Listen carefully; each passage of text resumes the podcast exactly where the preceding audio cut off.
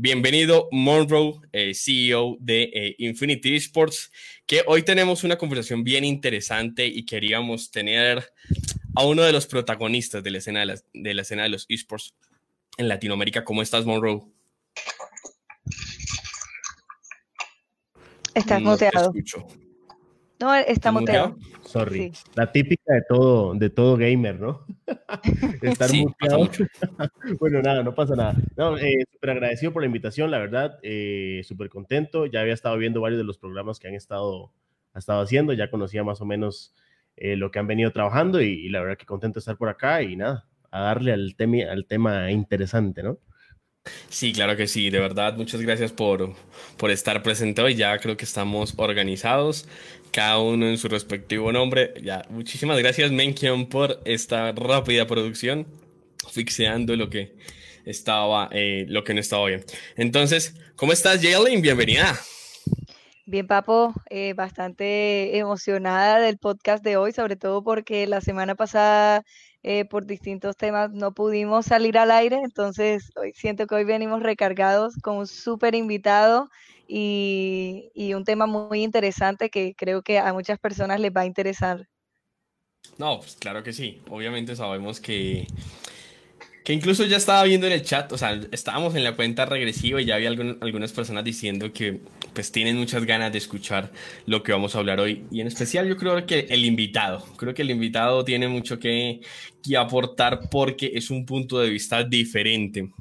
Eh, y también es bueno, me parece, que, los, que tanto los jugadores, sean profesionales, sean amateurs, tengan proyección o que tienen proyección profesional, sepan lo que hay detrás de una organización, eh, lo que se piensa, lo cómo se organiza, cómo se gestiona, cómo se administra. Esto no es pongamos cinco a jugar y ya. Eh, hay un tema administrativo, hay un tema de gestión, hay un tema de eh, cómo optimizar y gestionar los recursos que tiene la, la organización. Y pues precisamente queríamos traer una, una, de las organizaciones más grandes de, de Latinoamérica, una, eh, una organización que uno diga, lo están haciendo bien, están haciendo las cosas de manera profesional, que es a la final hacia donde queremos eh, migrar y hacia donde queremos evolucionar todos los que estamos trabajando en deportes electrónicos. Y pues, ¿quién mejor que el CEO de Infinity Sports, uno de los equipos que se ha destacado precisamente por ser eh, victorioso en las distintas disciplinas que participa.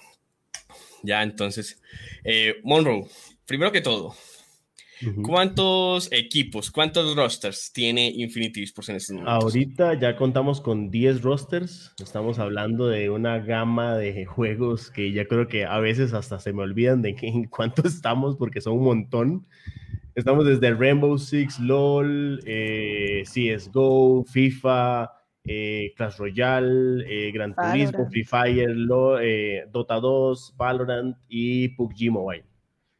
PUBG Mobile, PUBG que cada vez se pone más interesante. No sé por qué la escena competitiva del PUBG, incluso, no, no sé por qué, porque no juego PUBG, pero me gusta ver cómo tiene mucho, mucho apoyo en, en la región. Es decir, no solamente el mobile, sino también el PUBG normal.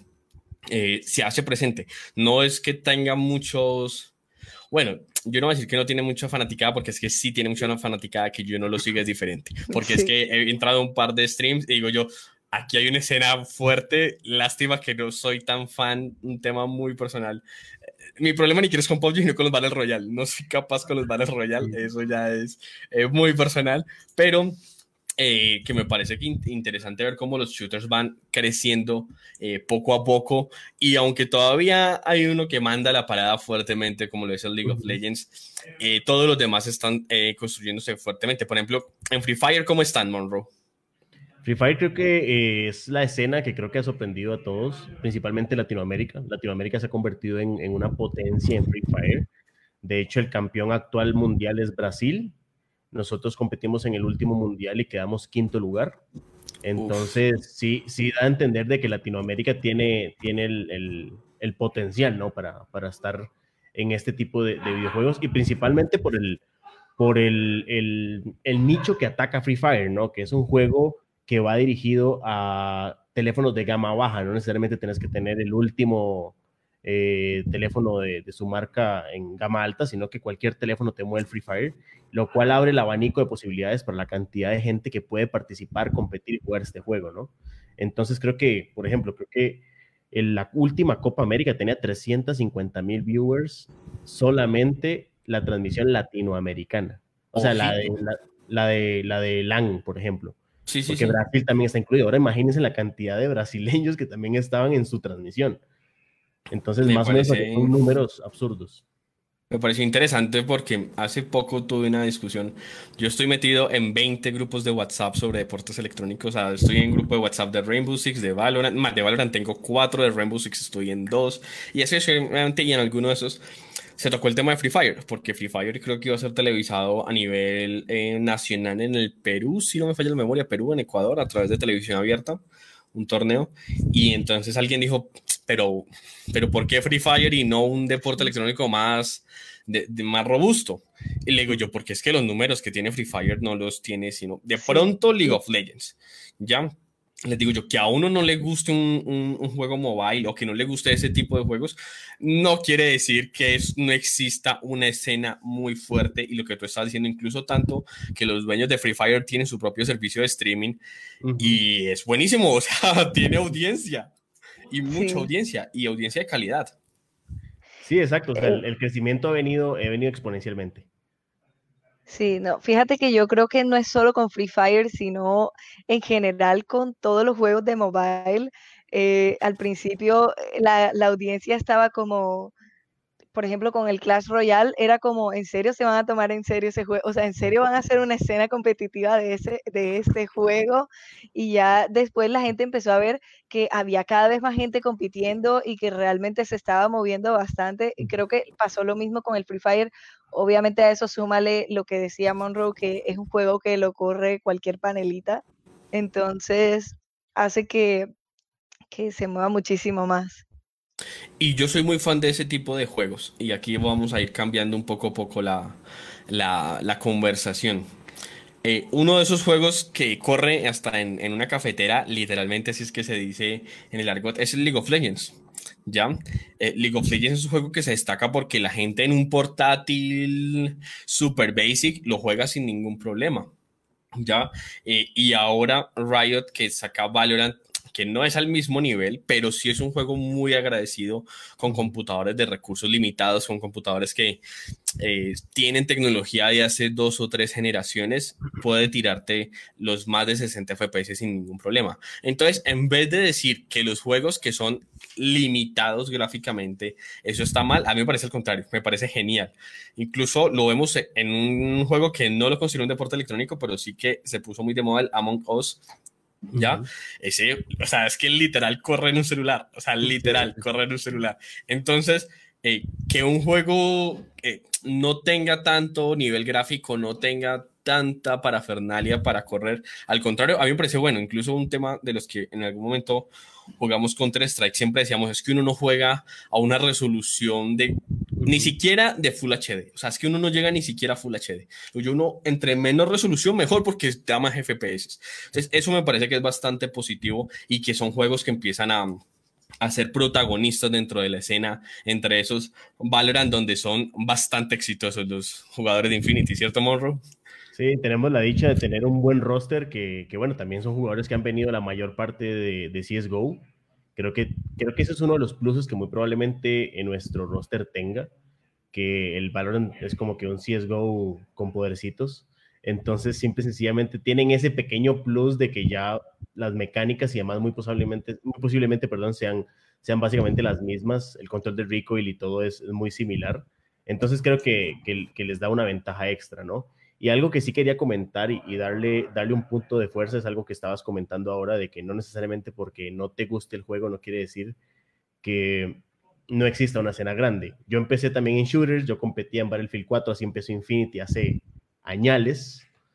Eh, y justo eh, quería resaltarlo porque Battlefield era un juego que te costaba 60 dólares, muy probablemente muy similar a lo que es Call of Duty hoy en día. Eh, y nunca tenía la audiencia ni el desarrollo en infraestructura en cuanto a torneos y demás que tenía LOL, porque creo que LOL en ese momento, en 2013, eh, siempre ha sido el, juego top, ¿no? Sí. Pero ¿qué es lo que pasa? sí, todavía, lo sigue siendo, ¿no? Pero es como para darle a la gente a entender de que el juego caro igual PC cara. Juego gratis igual PC más económica, lo cual abre este panorama que un montón de gente lo juegue y al final de cuentas permite desarrollar una escena simplemente por la cantidad de gente que está ahí. Porque el Warzone se burla de esa regla.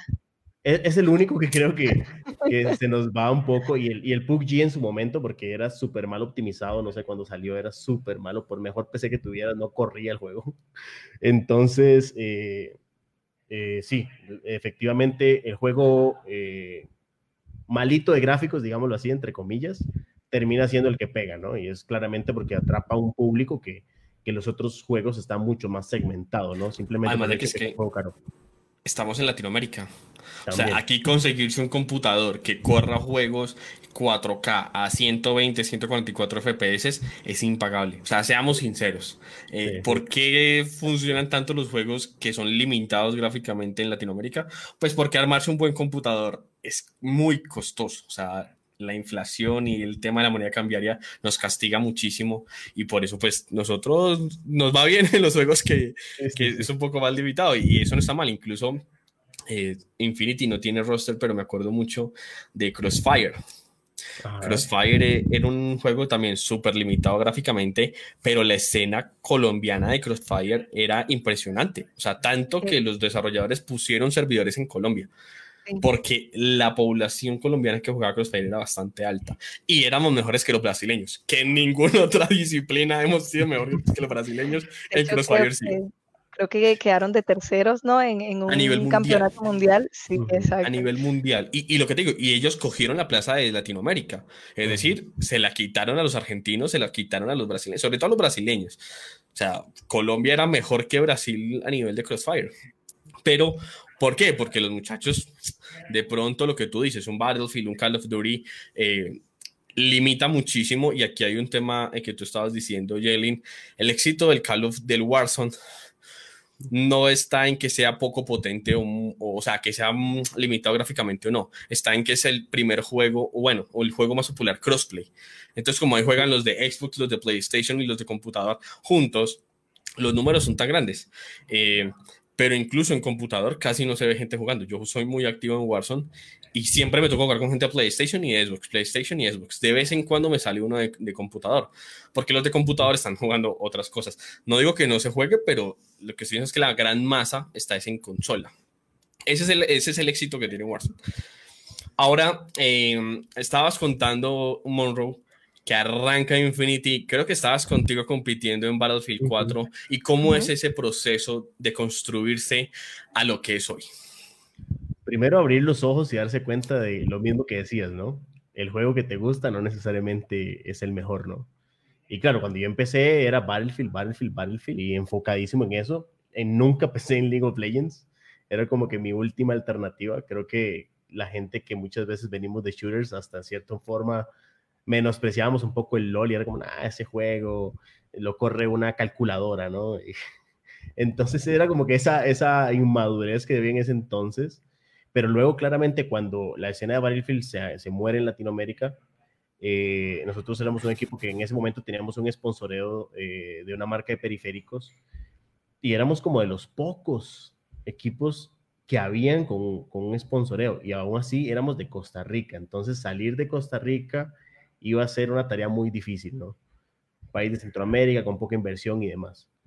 Entonces, creo que la única forma era apuntar a League of Legends, que era el juego del momento y era como para decir no perder el proyecto, no perder el, sponsor y decidimos entrar en LOL. Eso fue eh, por ahí el 2016. Empezamos desde lo que se llamaba en ese entonces Riot Open, que era la tercera división. Después subimos al, al CDL, y luego subimos a la LLN, ¿no?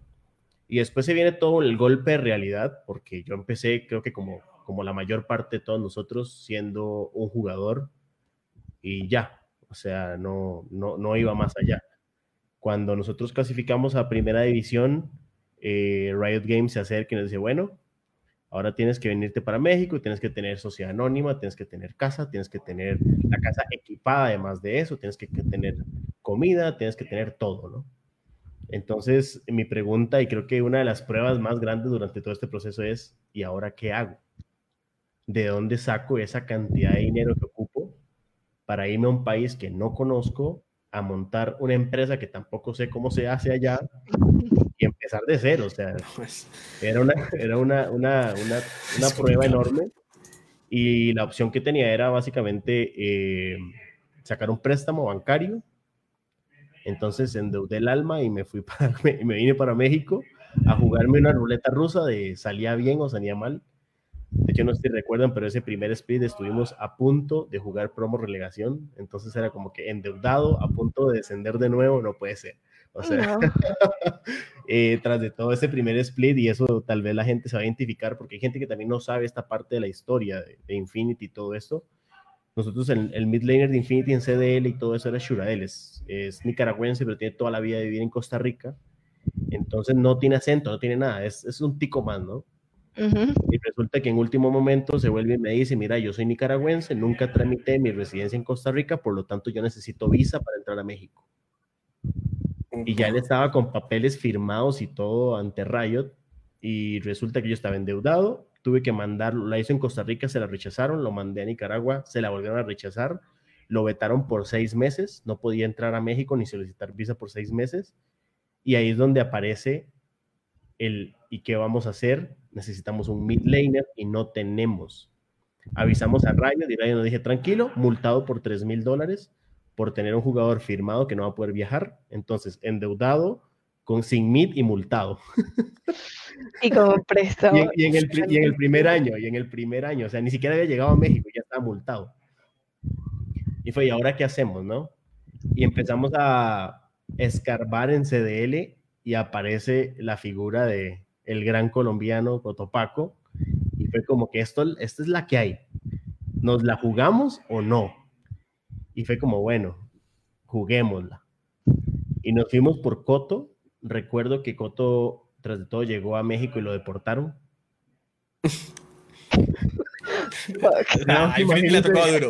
Sí, sí, sí. O sea, Cotopaco llegó a México, se puso nervioso, o sea, tenía 18, tenía como tres días de haber cumplido 18 años. Eh, llegó a México y literalmente lo metieron al cuarto este que te interrogan y toda la cosa porque se puso súper nervioso en migración. Y cuando yo me di cuenta, yo llamando a la embajada y todo, a ver qué podía hacer para que me ayudaran y cuando, cuando lo veo está online y Coto, ¿y dónde estás? No, parce, ya yo estoy aquí en Bogotá. O sea, ya estaba en Colombia y yo ni siquiera había logrado hacer que me, que me ayudara en la embajada.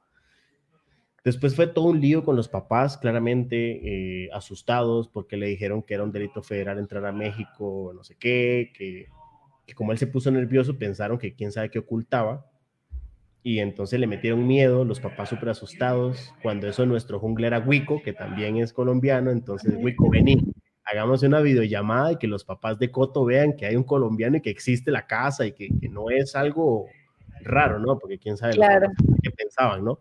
No, y, Colombia es, es, un poco complicado eso de andar viajando uno por el mundo con, con, excusas raras y sobre todo lo que tengo el deporte electrónico es que apenas hasta ahora, o sea, 2020, 2019, es que eh, los adultos están entendiendo un poco cómo funcionan los deportes electrónicos. No me imagino en el 2016, 2017.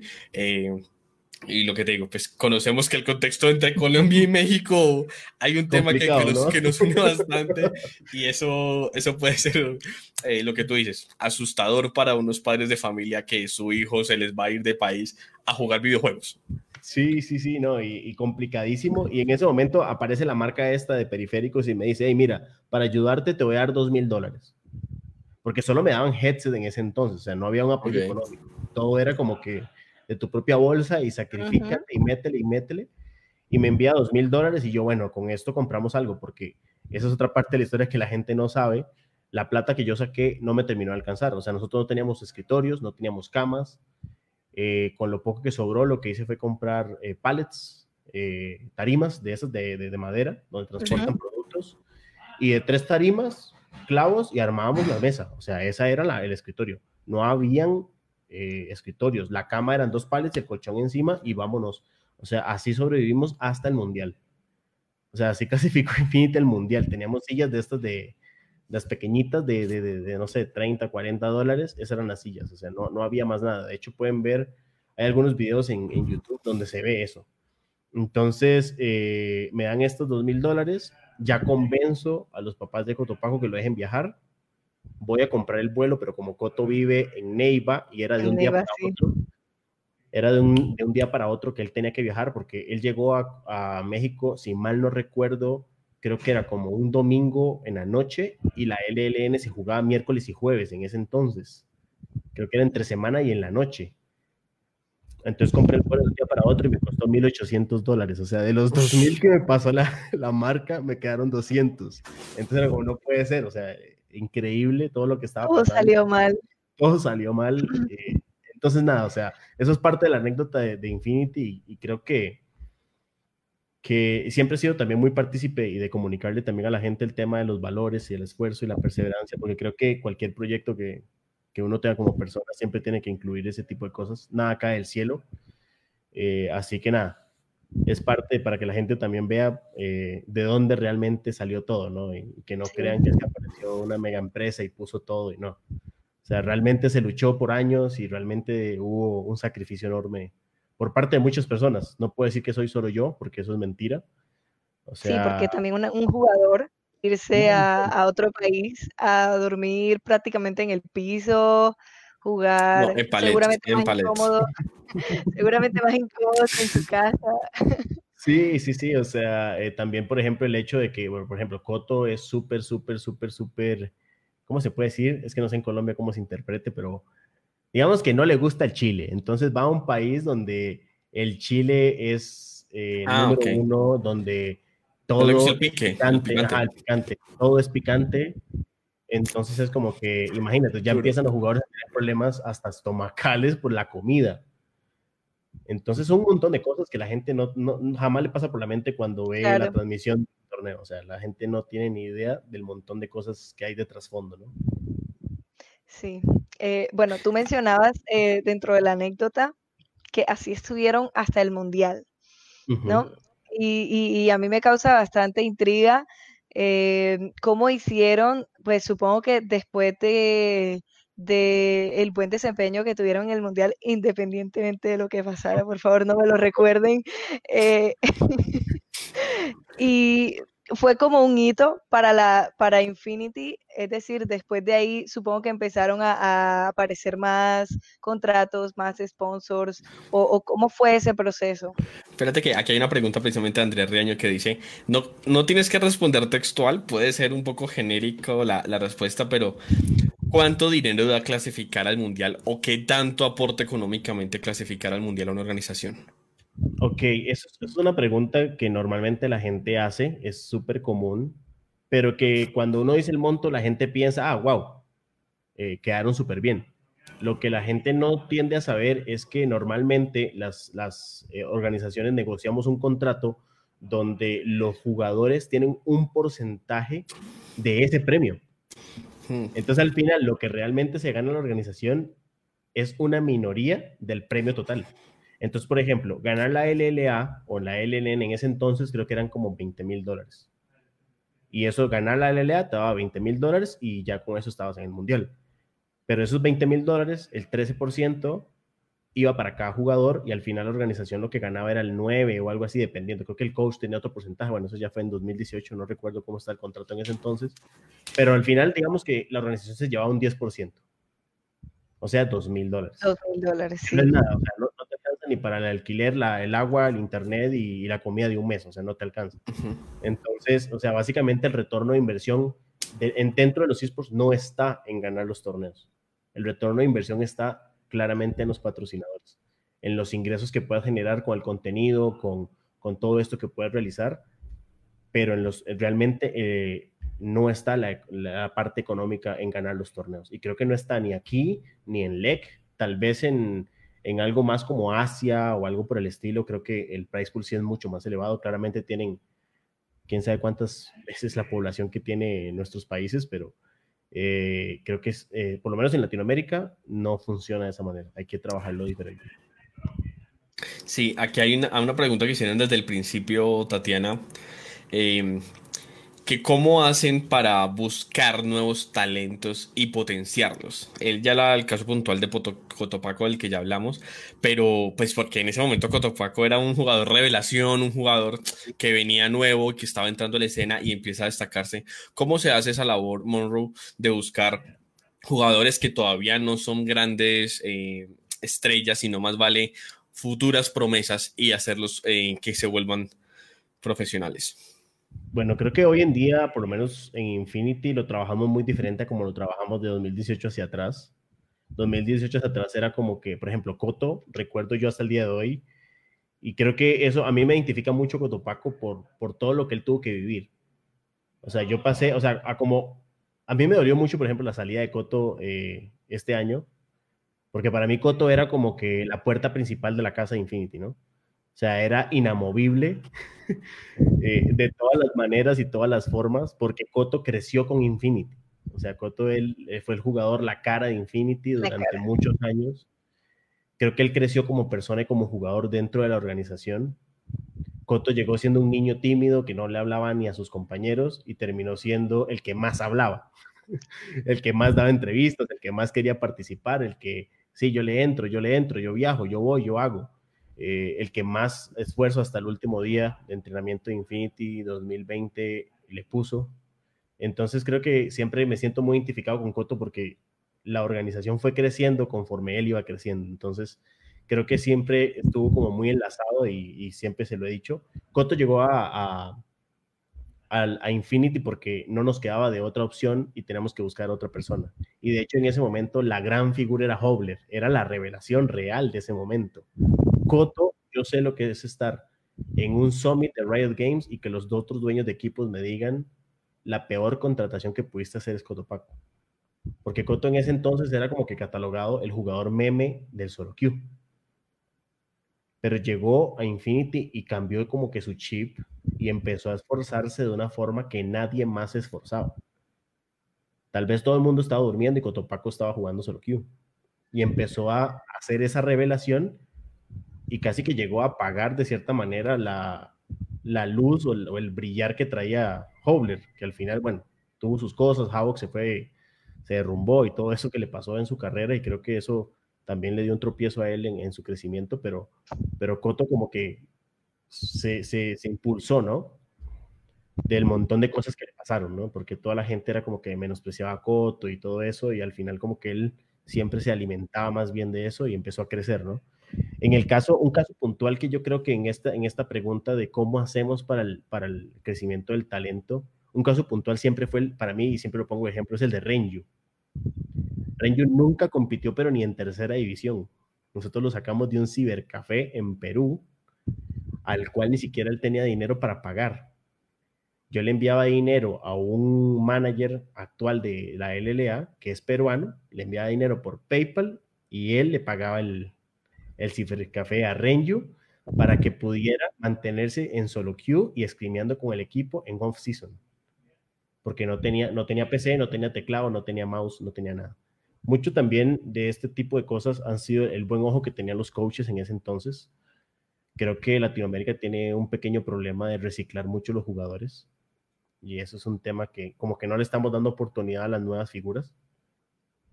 Eso por un lado. Y bueno, eso, eso fue como hasta 2018, ¿no?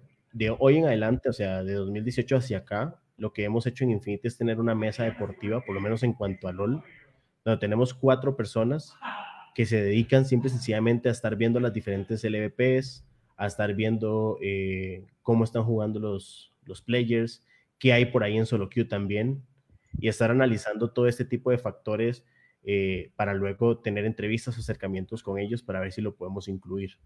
Entonces, siempre estamos como que hay cuatro personas dedicadas a eso. De hecho, entre esos está, está Arce, que es muy querido por la comunidad. Arce es parte de esa mesa deportiva y es parte de las personas que se quedaron en Infinity y que siguen trabajando eh, dentro de la organización, no solamente haciendo sus, sus streams, sino que ya en una parte más deportiva y creo que ha aportado muchísimo, ¿no? Entonces, eh, hoy en día sí se trabaja muy diferente hace, hace unos años, como les digo, o sea, sí tenemos gente 100% dedicada a, mirar talento, ¿no? a mirar nuevas, nuevas figuras. De hecho, incluso creo que aquí una opinión personal, muy personal, sobre lo que dijiste, eh, a veces ni siquiera en LVP se encuentra el mejor talento, porque precisamente las LVP hacen exactamente lo mismo. Eh, reciclan jugadores y reciclan jugadores y no, no le dan oportunidad a las nuevas generaciones. Digamos, ya no es como antes, que de la nada salía un jugador revelación a, en la escena y la rompía, ya casi eso no se ve. Por lo menos acá en Colombia son los mismos jugadores desde que empezó prácticamente y los que han entrado son uno o dos que ya sonaban por ahí, pero no habían tenido la oportunidad de entrar. Sí, se lleva, sí, es, muy común, ¿no? Esa, esa práctica hoy en día. Igual es que Así funcionan un poco los deportes convencionales. Por ejemplo, en el fútbol es muy normal que siempre estén intentando buscar estrellas que van de un lado a otro. Y son muy pocos los equipos que se dedican a empezar a tener una cantera, ya una academy, unas inferiores, o eh, miran hacia esos equipos pequeños que tienen futuras promesas, las compran muy baratos, los potencian y después los venden muy caros. Ya, digamos que es un tema deportivo, llámese esports o llámese deportes convencionales, y, y, un poco funciona así, o sea, al ser la LLA la liga top en, en Latinoamérica, pues uno siempre está queriendo llevarse el jungla del otro o el midlaner del otro o el top del otro, ¿sí me entiendes? Que es como el, eh, el que sabe que destaca o el que sorprendió en esta temporada y como mi equipo no fue campeón o ni siquiera estuvo en semifinales, creo que con este de allá sí me puedo yo potenciar y a veces eso ni siquiera funciona, pero lo que tú dices, hay mucho talento y sobre todo en nuestra región, en un deporte como el League of Legends, donde entre la cantidad exuberante de personas que lo juegan, eh, hay personas que, que, empiezan a destacar. Y lo que tú estabas diciendo, Morro, que es importante de tener un, equipo deportivo que no solamente esté mirando al vecino, sino que esté mirando eh, los, los rankings, que pues menos mal League of Legends lo tiene, que esté jugando y empiece a ver quién se destaca o los mismos jugadores cuando juegan en su solo queue o están jugando eh, ellos como equipo rankeds eh, digan, oiga, mire que este man que está en un rango, importante, eh, siempre que me sale nos, nos, nos, está destruyendo y no está en ningún equipo, es un jugador, llamémoslo casual, pero muy bueno. Intentemos hacer ese acercamiento, que es para mí lo que deberían estar haciendo muchos equipos y es muy chévere saber que, que Infinity tiene cuatro personas destinadas precisamente a ese tipo de gestión.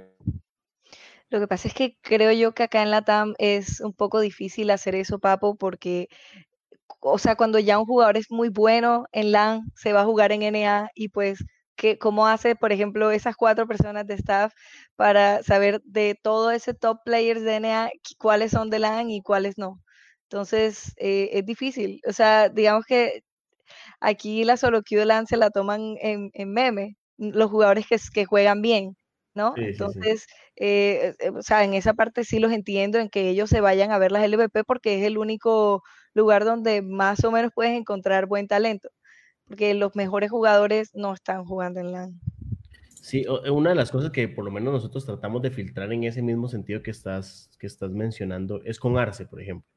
Arce sigue estando en Challenger hasta en NA.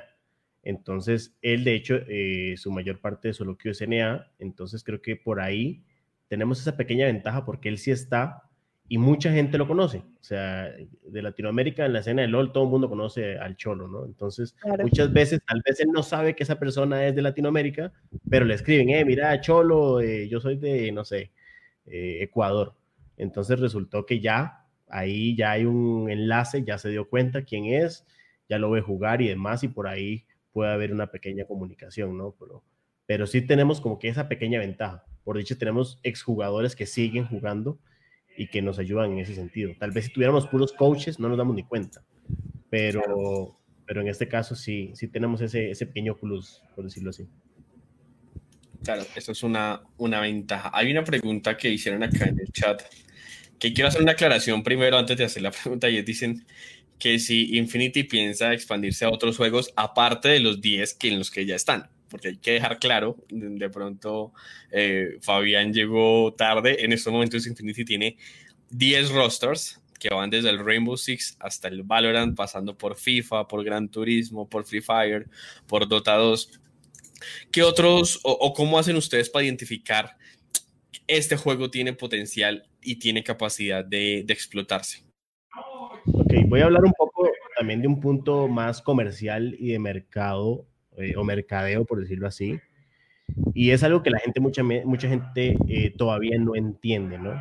Por ejemplo, un juego como FIFA, si bien Janos eh, es uno de los principales exponentes, estuvo con nosotros hasta este presente año y ahora se fue a un, equipo de Europa, pero FIFA, si te pones a ver la cantidad de audiencia que tiene FIFA versus cualquiera de los otros juegos, FIFA es el más pequeño.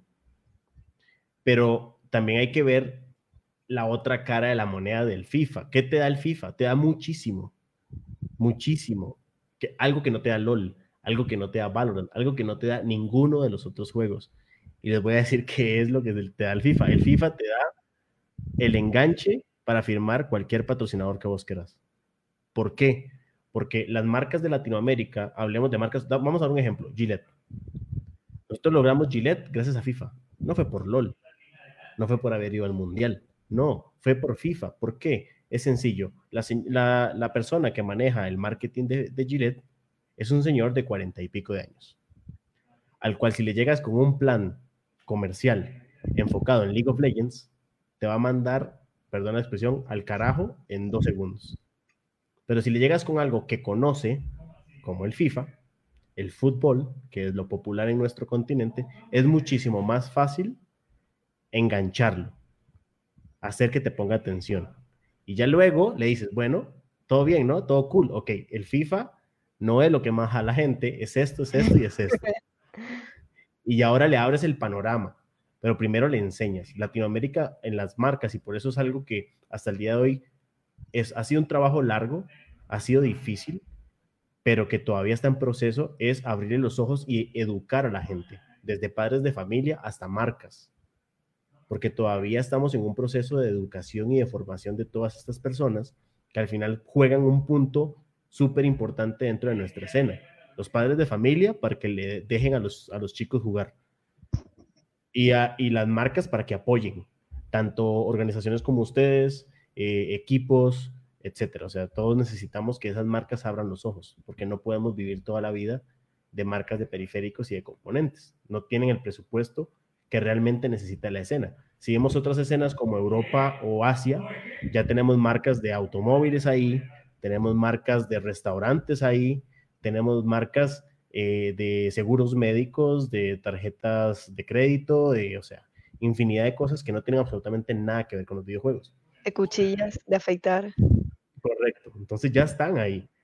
De hecho, algo que nosotros logramos, eh, y no sé si ya lo lograron ver, yo lo tité ahora temprano, logramos una participación con Mastercard de Guaylotos y Gentix. Y en este momento, Guaylotos y Gentix son la cara de Mastercard en Uruguay, Chile y Argentina. Y ahí están saliendo dos comerciales de ellos justo en, estos países. Eh, ahí lo pueden ver en mi Twitter, ahí coloqué los dos links para que la gente los pueda ver. Entonces, o sea, sí estamos logrando eso, pero no podemos solos, ocupamos que todo el mundo empiece a trabajar en eso. Entonces, eso es algo de lo, que, la gente tiene que también entender un poquito del por qué Sim Racing, por ejemplo. Sim Racing es porque claramente estamos tratando de negociar con marcas de autos. Claro. Y Sim Racing son autos.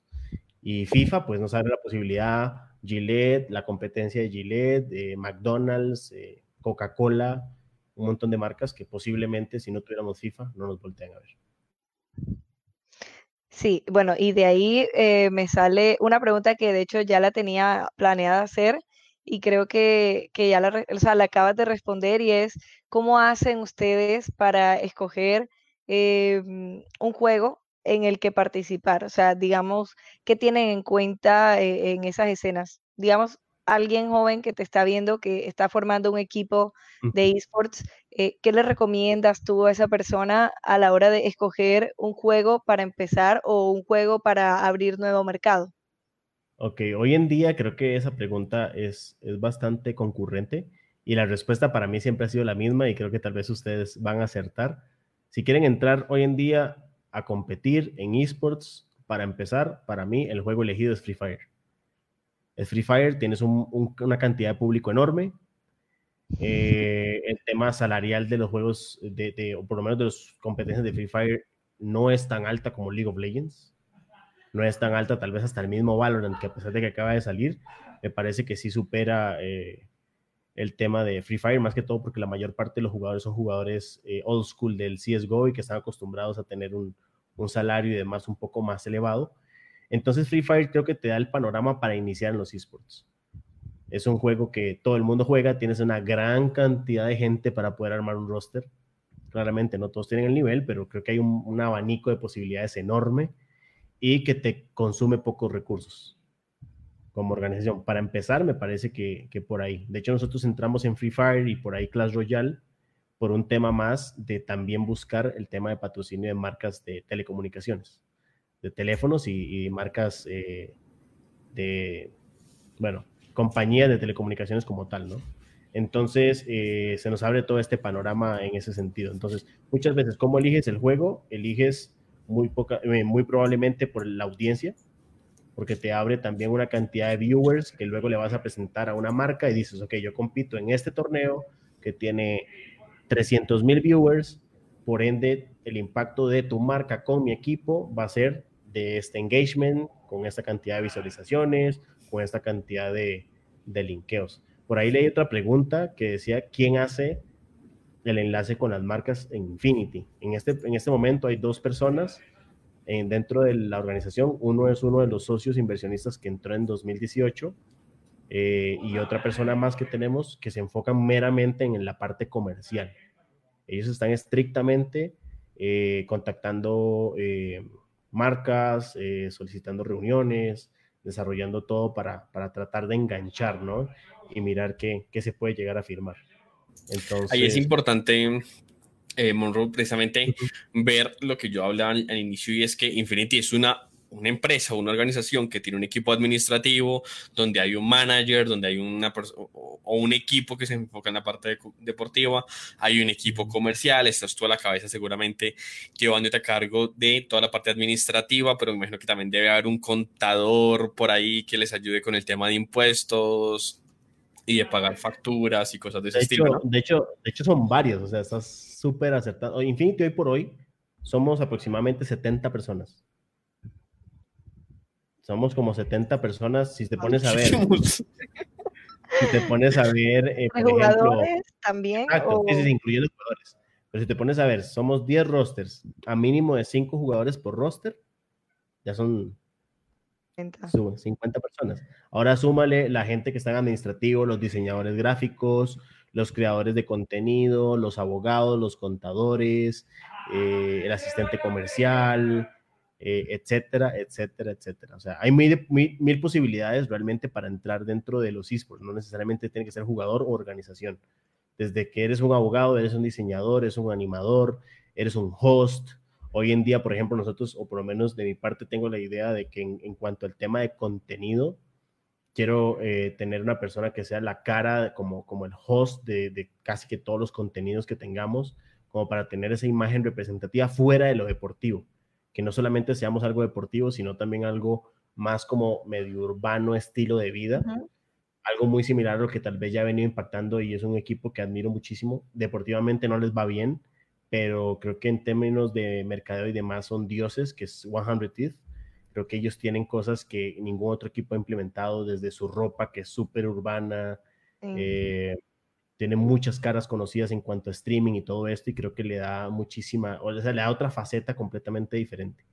Entonces, de hecho, ya ellos se metieron en lifestyle y si ve la ropa no tiene nada que ver con el club, es del club, pero es súper urbana y demás, y creo que están apuntando a un mercado que, que muy probablemente eh, todos queremos entrar ahí. Entonces, es un hecho, o sea, hay desde abogados, diseñadores, contadores, y no solamente uno. Por ejemplo, Infinity está en México, está en Costa Rica, también está en Chile, Tuvimos en su momento eh, una pequeña sede en Colombia. Entonces siempre necesitas casi que un contador para cada lugar, porque en todos los países se mueve diferente todo el tema de impuestos y demás. Entonces como que tienes que tener a tu gente armada en todo lado que te lleve todo, ¿no? Y que te ayude a, a llevar todo. Pero sí, súper aceptado. Una pregunta interesante. Dale, Jay, dale, qué pena. Eh, no, que yo creo que eso es 100% necesario eh, y es como es un pequeño dilema que tiene toda pequeña que empieza una organización, porque al principio le toca a uno hacer absolutamente todo, eh, pero comenzar a delegar y comenzar a buscar staff para, trabajar es, es una de las mejores inversiones que uno puede hacer cuando uno está empezando. Les pongo el ejemplo de Liga Élite. Nosotros hasta, hasta, ¿qué? Hasta, hasta antes de empezar la pandemia, yo era diseñadora, era CEO, buscaba marcas, eh, hacía todo, no casteaba porque soy horrible hablando en público, pero era lo, que, era lo único que me faltaba hacer en esta organización.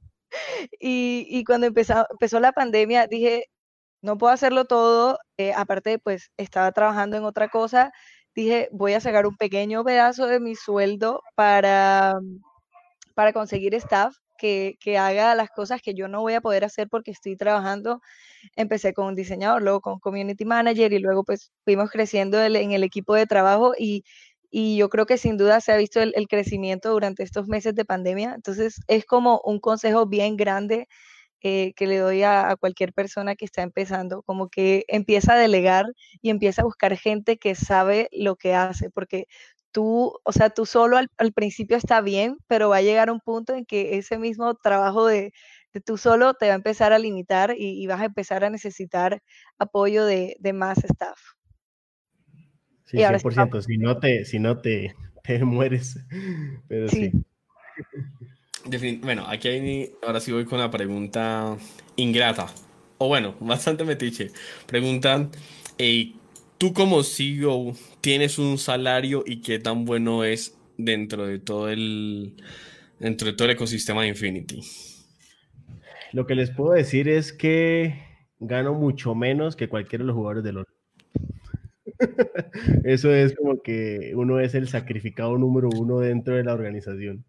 Pero sí, o sea, sí te, o sea, contablemente hay un sueldo para Monroe. Sí, sí, sí. Te pregunto por qué. Incluso en grandes multinacionales, el CEO no cobra. Pues obviamente, porque parte de las utilidades van para él. Eh, pero hay algunos que dijeron, no, yo sí, así sea, incluso me acuerdo que Steve Jobs tenía el sueldo simbólico de un dólar, ya, pero existía la figura contable de el sueldo del CEO. En el caso de Infinity existe. Sí, sí existe. Lo que pasa es que en cuanto a dividendos, por decirlo así, que son las ganancias de cualquier empresa, creo que en los esports muy pocas podrían decir, por lo menos en Latinoamérica, que tienen ganancias realmente. Nosotros siempre estamos dándole dando vuelta a todo y casi que siempre son números rojos hasta el, hasta el día de hoy, a pesar de que se nos incrementaron mucho el tema patrocinios y todo eso. Pero si bien ven, por ejemplo, así como crecieron los patrocinadores, crecimos en juegos. Entonces, como que tenemos que estar pagando salarios en 10 equipos diferentes. Eh, además de eso, como ya ven, tenemos los abogados y todo, o sea, no es que estamos eh, con cinco personas y, nos sobra un montón de dinero, en realidad no es así. Entonces, eh, ahorita no hay utilidades como tal dentro de, Infinity, porque siempre estamos reinvirtiendo todo lo que entra, ¿no? Siempre estamos dándole, dándole vuelta, dándole vuelta para, para garantizar y no frenar el crecimiento de Infinity como empresa, en realidad. De hecho, eh, queremos seguir creciendo y creo que hay que seguir apostándole a eso. Tal vez, y viendo un tema más de, empresa como tal, tal vez en 2018 ganábamos o teníamos un valor de, no sé, eh, pongámosle un monto random, 100 mil dólares, valía Infinity en 2018. Hoy en día puede valer no sé cuántas veces más con el crecimiento que hemos tenido como organización. Entonces creo que siempre apostar al, al meterle, meterle, meterle, siempre, siempre va a ser como que la gran estrategia por parte nuestra.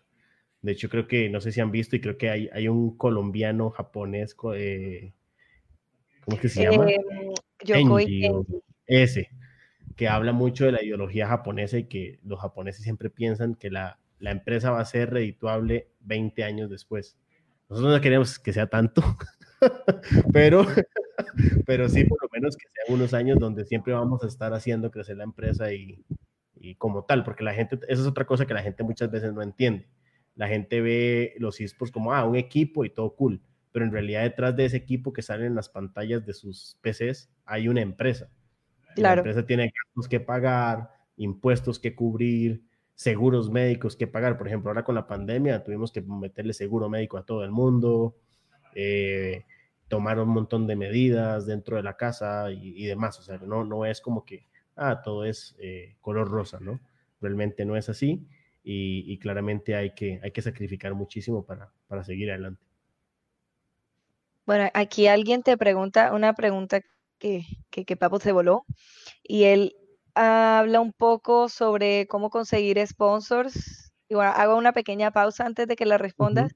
De hecho, nuestro primer podcast eh, trata sobre eso, amigo. Así que si no lo has visto, te invito a que vayas a ver el primer capítulo. Estuvimos hablando con el representante de MSI Gaming en Colombia y con el country manager de Logitech G, bueno, de Logitech en general en Colombia. Y ellos pues daban su perspectiva en el, en el panorama colombiano, pero no creo que, digamos, lo que busca una marca varíe mucho de país en país. Entonces, eh, si estás buscando apoyos para alguna organización que tengas o para cualquier cosa, eh, creo que es un, buen contenido que vale la pena ver. Capítulo 1. Quiero profundizar un poco la pregunta, incluso pues porque ya Monroe me la salté porque ya había dicho un par de tips. Sería interesante entonces que nos profundizaras, Monroe, en cómo se presenta una propuesta a un medio y cómo, lo que me parece importante lo que tú estás diciendo ahora, queremos eh, empezar con marcas de carros. Ah, bueno, listo, vamos a Gran Turismo. Queremos ver una telco. Eh, bueno, listo, cojamos mobile gaming. ¿Cómo, ¿Cómo estructuran ustedes? Obviamente no a detalle, porque obviamente eso es un know-how de cada organización, pero... Eh, ¿En qué se fijan ustedes y qué le muestran ustedes a una marca eh, al momento de intentar buscar un, patrocinio?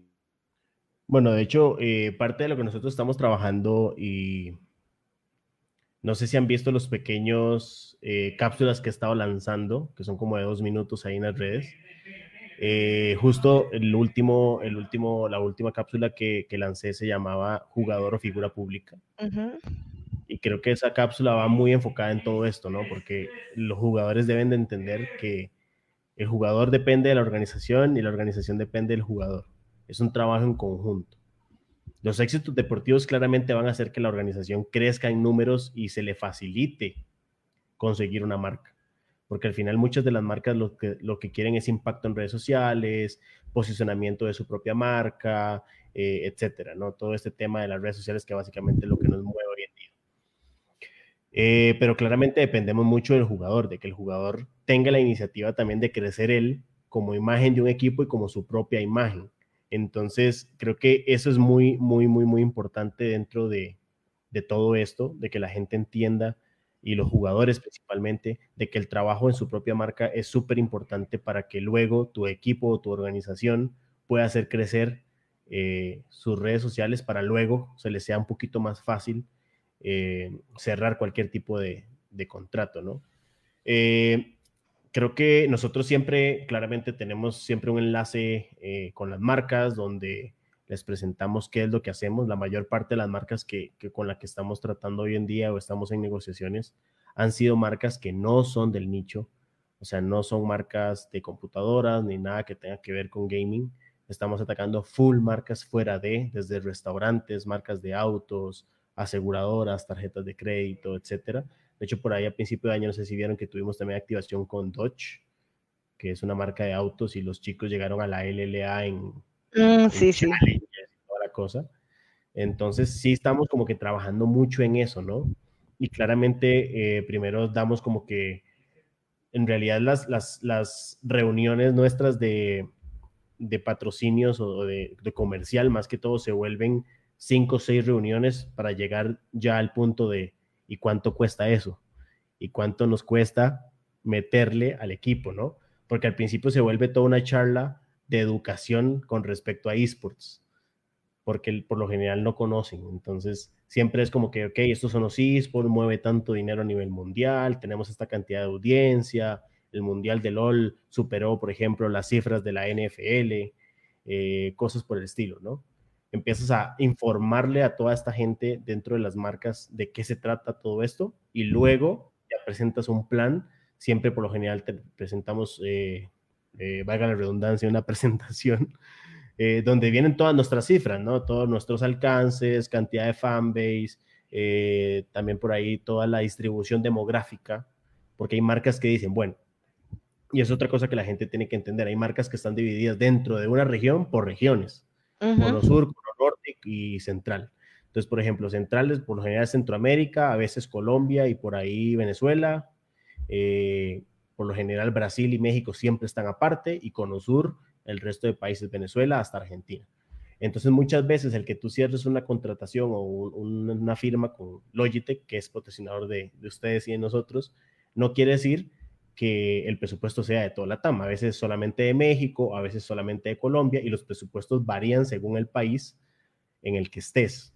Entonces nosotros siempre como que presentamos toda esa distribución demográfica para que ellos vean la cantidad de fans que nosotros tenemos en cada uno de los países y ahí tal vez ellos digan, bueno, vamos a quitarle, eh, no sé, un porcentaje a México, un porcentaje a Colombia, un porcentaje allá, no sé, a Perú, juntamos y ya, y ya tenemos para, para Infinity porque tiene una distribución de fans por todo el continente. Entonces, todo ese tipo de cosas que tal vez mucha gente simplemente lo generalizaría en, una cantidad total, el simple hecho de que logres separar eh, demográficamente tu gente o tus fans te van a ayudar muy posiblemente hasta cerrar un patrocinio, ¿no? Porque a veces estás hablando con el de México, pero quieres para Colombia, entonces como que no, a mí Colombia no me interesa, eh, yo soy de México. Entonces siempre tienes como que tratar de, impactar de esa forma para tratar de jalar el mayor, la mayor cantidad de presupuesto que puedas. Porque al final eso necesitas, ¿no? Sí, claro. Y no solamente el país, sino también las edades. Hay, hay marcas que están interesadas en, no sé, adolescentes o la media de esports, que es 18 entre 24 años. Entonces, es información que, que, tú tienes que tener a la mano, eh, no solo porque les puede llegar a interesar, sino porque va a mostrarle un poco más de seriedad a tu proyecto, que tengas claras esas cifras. Sí, no, y hasta el, hasta el tema de género también. Se vuelve, se vuelve hasta, hasta eso. Muchas marcas, y creo que nosotros también, nos han visto, hemos lanzado campañas en contra del machismo, ahora estamos con, con la cuestión del cáncer de mama y demás. Eh, muchas marcas, si no es que la mayoría, quieren ver el tema de la inclusión femenina dentro de esto eh, y es algo que nosotros también como organización estamos trabajando para lo mismo, ¿no? Entonces, hasta ese mismo dato es súper fundamental para cualquiera de estas presentaciones. Sí. Bueno, perfecto. Ya, no, ahí estamos, ahí estamos. Estaba mirando un poco los comentarios, los que las personas están ahí respondiendo en, en el chat. Hay muchas preguntas, pero creo que ya siendo nueve y 7 vamos entonces como buscando el cierre de, del programa. Eh, siendo así, eh, Monroe, ¿qué, es, ¿qué le espera a los fans de Infinity Sports a, futuro? De pronto algo de, de Navidad o algo de, de planes del 2021, que ya a estas alturas las organizaciones están pensando más en el próximo año que en el año actual. ¿Qué se viene para Infinity Sports? Regálanos un leak. Bueno, a ver. Mucha gente lo que quiere es el roster del próximo año. Claramente me lo preguntan todo el día, todos los días. Me llegan mensajes a todo lado. que ya, que suelta lo que no sé qué. Y es como que, ¿qué problema? El tema que no lo podemos soltar es simple y sencillamente que hay fechas que nos restringen todo eso. Eh, Riot Games tiene fechas hábiles para los anuncios de rosters, entonces tenemos que esperar esas fechas que por lo general son 18 de noviembre al 21 de diciembre. Es más o menos un mes ahí en donde ya se puede anunciar todo eso. El roster lo tenemos cerrado, eso sí les puedo decir. Ya está todo negociado, está listo. Hay tres caras nuevas en el equipo, dos que se quedan. Los que se quedan se los puedo decir sin problema. Wailotu se queda, Solid se queda. Eh, los otros tres van a cambiar. Eh, el staff, si estamos apuntando a staff eh, extranjero 100%. Eh, Yo vi una banderita de Corea en un tweet. de hecho dije, ojalá sea staff. Ok, Jaylin. no, porque, o sea, muchos equipos sin, sin la, bueno, sí, con ánimo de criticar. Eh, muchos equipos contratan jugadores coreanos, pero siento que acá no hay staff para, para este tipo de jugadores y que es mucho mejor apuntar a, staff extranjero para que forme lo que ya hay acá que jugadores con talento que pues aquí vienen a... A, frenar. Sí, a frenarse.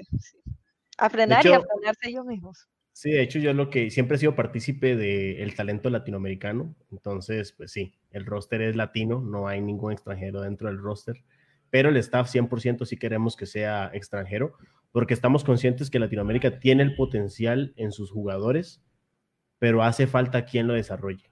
Si bien hay buenos staff en Latinoamérica, no hay suficientes para todos los equipos. Entonces, eh, creo que apuntar a eso. Después, el próximo año de de Valorant también les puedo decir que va a estar buenísimo. El próximo año va a ser otro mundo eh, y se va a poner esto eh, exageradamente bueno. De hecho, me emociona muchísimo que, que, Riot Games el próximo año quiera meterle fuerte a, a Valorant ya al nivel de League of Legends. Entonces creo que se va a poner la escena competitiva totalmente en el nivel que queremos que esté. Así que nada, a toda la gente que, que sigue el Valorant, que estén pendientes porque va, va a venirse bonito. Y en LOL, que bueno, después del 18 de noviembre, en cualquier momento estaremos anunciando el roster. Estamos nada más a un detalle de cerrar el head coach. Lo que le puedo decir es que es un head coach de Europa. Eh, estuvo ya en LEC, entonces, bueno, eso es lo que les voy a decir. eso es lo que les voy a decir. Pero sí, sí, sí, o sea, este año que viene vamos a tirar toda la carne al asador. Creo que lo hicimos este año actual también, pero bueno, no salieron las cosas, no sé, siento que el roster que teníamos era súper fuerte y terminamos en quinto lugar fuera de playoff. pero bueno, son cosas que pasan y en el deporte es así, ¿no? Sí, Pero estuvieron aguantando hasta el último, hasta la última partida, creo que estuvieron ahí muy pendientes. De hecho, creo que el formato castiga un poquito, ¿no? el formato, porque si ganábamos una partida quedamos segundo lugar y quedamos en semifinales directo, y como no la ganamos, quedamos fuera. Entonces eso como que el tema del Pentágono sí te castiga un poco porque un partido te vale dos puntos, mientras toda la fase regular puedes venir primer lugar, pero solo te vale un punto. Y si la tabla queda muy cerrada, hasta el primero puede quedar fuera. Entonces es como que muy lógico que todo el, todo el año vengas eh, primer lugar y luego quedes fuera. Entonces es como que un poco un poco injusta, pero bueno, claramente para la audiencia y para el tema narrativo y demás de cualquier, de cualquier competición, creo que, es lo que la gente lo hace más interesante. Exactamente. Listo, pues no. Eh, por ahora creo que no tenemos nada más por ahí. Vemos a Andrés Reño diciendo que, que le gustó el leak, que es un leak chiquito, pero, pero le está gustando a los fans de Infinity Esports.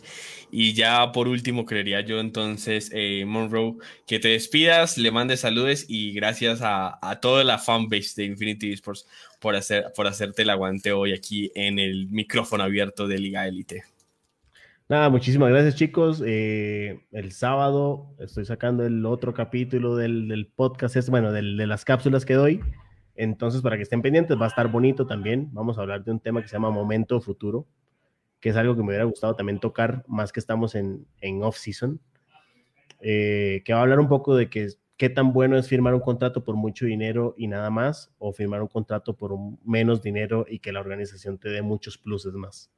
Entonces, ¿cuál pesa más en la balanza, no? Entonces, de eso vamos a hablar un poquito en, en, en el video. Y nada, agradecerles a todos los que se pasaron por acá, agradecidos con ustedes también por la invitación. Eh, lo que necesiten, eh, cuenten conmigo y si hay que hacer otro programa, con todo gusto. Creo que este tema siempre se nos es enormemente largo y nunca logramos abarcar todos los puntos que queremos. Así que si hay que hacer 10 programas, 10 programas estoy, no hay problema. anotamos Ro para un siguiente programa, por favor. Se acaba de comprometer esto que ha grabado en Facebook.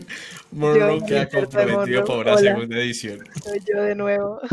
No pasa nada, con todo gusto. Monroe, ¿cómo podemos encontrarte en, tus redes sociales?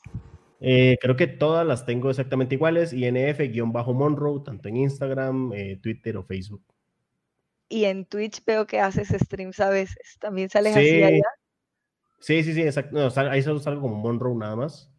Eh, y en Twitch casi que es curioso, pero la gente nada más le gusta que haga IRL. Si me pongo a jugar, todo el mundo se va. no sé si es que soy muy malo o qué, pero, eh, pero la gente siempre le gusta eh, este tipo de cosas, ¿no? Como que estar preguntando y que esté siempre evacuando dudas y todo eso. La gente le gusta eso. Entonces, nada, creo que tendré que seguir haciendo el, el IRL. No me queda de otra. no, perfecto. De verdad, Monroe, muchísimas gracias. Y lo que te digo, seguramente te estaremos teniendo antes de que se acabe el año. Yo quiero hacer el spoiler eh, por acá, precisamente para que, para que hablemos de esos temas que se nos quedan. De verdad, yo no había quedado en cuenta qué horas eran hasta que, hasta que me, me escribieron por interno para otro compromiso que tenía ahorita a las nueve y media. Y yo dije, uy, se, o sea, se nos fue súper rápido el tiempo. Las buenas conversaciones y las buenas charlas son así, se pasan volando. Entonces, muchísimas gracias a todos los que se conectaron a este micrófono abierto de Liga Élite. Mi nombre es Papo y me despido por hoy. Jaylin. Eh, bueno, chicos, no olviden seguirnos en todas nuestras redes sociales como arroba Liga Élite RC Estamos en Twitter, Instagram, Facebook. Eh, asimismo, los invito a participar del torneo de Apex Legends que tenemos este fin de semana. Tristemente es solo para Colombia porque estamos trabajando en específico este torneo con una tienda. Entonces, pues a ellos les interesa es el mercado colombiano. Tenemos otro de Astro el 31 de Valorant. También los invito a participar y a inscribirse. Estén muy pendientes a las redes sociales. Y este domingo no se pierdan la final de la Gamer Girl Cup, la liga femenina de League of Legends. Va a estar buenísima. Las chicas tienen mucho nivel y, y no se lo pueden perder. Perfecto, pues entonces, gracias a todos por conectarse. Más de 25 personas estables ahí eh, escuchando Monroe, eh, contándonos precisamente lo que queríamos saber, cómo crece un equipo, cómo se forma. Y de nuevo, nos quedamos corto. Más adelante tendremos un nuevo podcast con Monroe. Hasta aquí llega entonces micrófono abierto de Liga Élite. Esto es todo por hoy. Muchísimas gracias por conectarse.